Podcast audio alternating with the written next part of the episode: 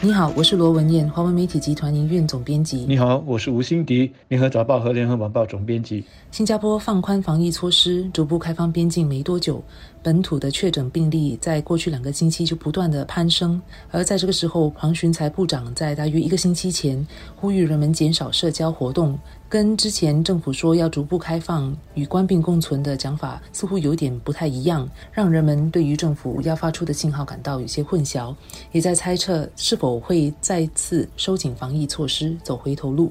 抗疫跨部门工作小组在上个星期五的记者会上有指出，现阶段不会收紧或放宽防疫措施，这样的讲法至少让人们。知道说，至少这一个两个星期不会收紧防疫措施，也至少知道说现在的策略是停顿。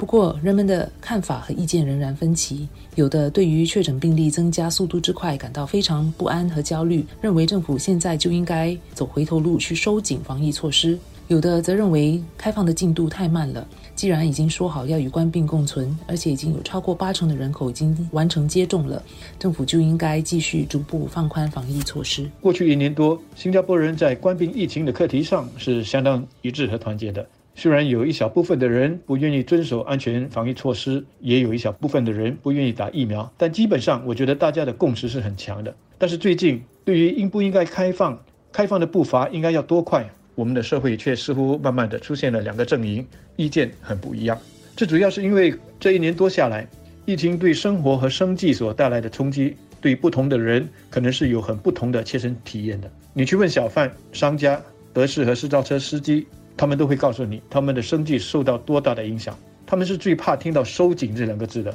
因为这意味着他们的裤带也要跟着收紧。因此呢，一天几百个确诊病例，甚至是达到一千个。他们认为，只要是医疗中事，他们就觉得应该冷静地接受，政府千万不要走回头路。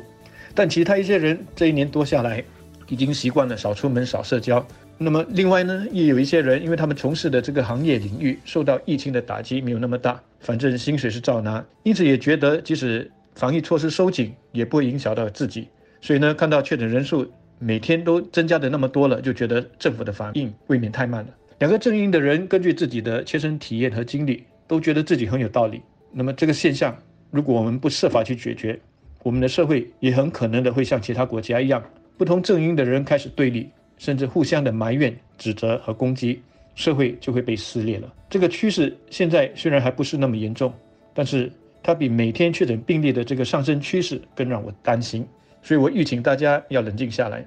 有时候我们得接受当局根据这个科学还有大数据所做出的一些决定，对社会整个大局来说可能是好的、有必要的，但跟我们自己的直观感受是相符合的。我们所追求的包容社会，不是说社会就得永远的包容自己的诉求还有想法，更重要的是有时候我们自己得去包容别人的诉求和想法。新加坡国家小，不能像中国、澳洲、纽西兰那样，即便是封锁边界，仍然能够依靠国内的市场需求和资源来维持经济。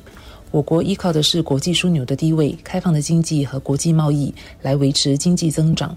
因此我们不能够长期的封锁。然而，跟其他国家不同的是，新加坡既要逐步开放经济，又要设法把官病的死亡人数降至最低。因此，我们是在八成的国人都已经完成接种后才逐步开放。而开放后的病例迅速增加是在意料中之事。虽然病例激增的速度比政府预计的更快，但是过去两年对抗官病的经验已经告诉我们，官病的难测多变是很难让我们按照计划进行的。这并不代表说我们就应该马上回头开始收紧措施，而是更密切的追踪患重病和死亡人数。关注这个比例是否维持在很低的水平，特别是对于那些已经完成疫苗接种的患病者当中的比例。我们在开启开放的第一步没多久，如果在这个时候就走回头路，那不支持开放的国人下来就会更难接受要与官病共存的新常态。我们毕竟是摸着石头过河，小心一些是比较稳妥的。因此，在确诊病例增加速度超出预期的这个时候，先停顿一下放宽的计划，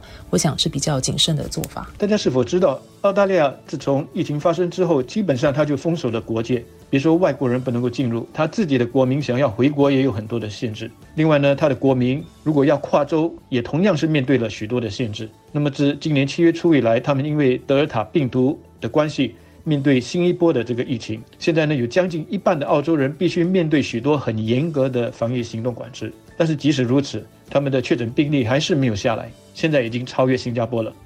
澳洲的例子显示，封锁未必就是最好的答案。至于为什么下来的两个星期到四个星期是关键，这主要是因为我们需要时间来观察重症病患人数的这个走势。我们的确诊病例在过去一个星期激增的很厉害，但是重症人数呢暂时保持稳定。但是这主要是因为重症病例的增加，往往是在确诊病例的这个增加之后的十到十四天之后才会完全的显示出来。所以我们需要观察，在国民有百分之八十的人注射疫苗之后，重症人数是否也会跟着确诊病例的这个增加，而在两个星期之后大大的增加。也因此，在观察的这个阶段，我们比较保险的做法就是暂时的。按这个停止键，放慢开放的步伐。两个星期到四个星期之后，我们有了足够的数据，看清了重症病例的这个走势之后，我们才来决定下一步的行动。实际上，刚过去的周末，我们的采访队伍就已经观察到，不少人因为确诊病例的增加而减少外出了。商场的人数有这个显著的减少。我们网上的调查也显示，有九成的受访者表示他们会减少外出。我想这个时候大家就多一点耐心，再等一会儿吧。在这段要过渡到与官病共存的新常态的期间，抗疫跨部门工作小组的对外沟通以及信息的透明度就更为重要了。这样才能够让人们保持对于政府是否要加快或放慢、放宽防疫措施的进度的信心和信任。卫生部长王以康在记者会上讲到下来新增病例增加的速度的时候，他是非常具体的。他说，新增病例每十天就会翻倍，下来可能出现四到五倍增周期。病例自上个月二十三日翻倍到一百起以来，新加坡目前正处于第三个周期，也就是每天新增四百到八百起，下来可能还会多两轮，从八百起到一千六百起，再从一千六百起到三千两百起，直到触顶后才趋缓。这样透明和具体的沟通预测和数据，能够让人们有心理准备，知道说病例快要破千了，也能让那些目前仍然掉以轻心的人们意识到：哎呀，原来确诊病例会增加的这么快，我还是减少社交活动。只要有一部分的人能够因为有这样的数据的透明度而比较有意识的减少社交活动的话，就对于我们放缓病毒在社区传播的速度有帮助。政府有政府的责任。包括更好的跟人民沟通，那我们个人又有什么责任呢？其实要过渡到与官病共存的新阶段，很重要的就是个人要负起更大的责任。没有打疫苗的人要赶快去打，如果还是坚持不打，又照常的外出，那万一发生不幸的事，不要怪政府，怪别人。另外呢，我们也不用什么事情都等着政府的指示。自我检测就是一个最好的例子。我上个星期已经说过了，政府免费分发给大家的这个自我检测仪，不是让我们收在家里白美的。我这里甚至要大胆的建议，下来的两到四个星期，既然是很关键，而社区里呢，真的又潜伏着那么多的这个确诊病例，那我们每个家庭每个人，是不是可以在这段期间主动的每个星期自我检测一次？如果免费分发的这个检测仪已经用完了，那我们就自费的去买多几个。家里如果有年长者不知道怎么使用的，那些年轻的可以帮忙教、帮忙做。老实说，我们现在谁也不敢担保自己一定就没有受到感染。那么每一个星期自我检测一次，这是给自己还有家人一个安心。我因为工作的关系，不时需要出席一些实体和线上混合的一些活动。过去几个月已经检测了好几次，最多就是鼻腔那里有那么一两秒的这个感觉，一下就过去了。如果定期的这个自我检测能够成为我们每一个人的习惯，那我们的确诊人数和重症的人数应该会受到更好的控制，我们开放的步伐也就可以更稳步的前进。那这样的话，对保守的还是激进阵营的人来说，都应该是好消息吧。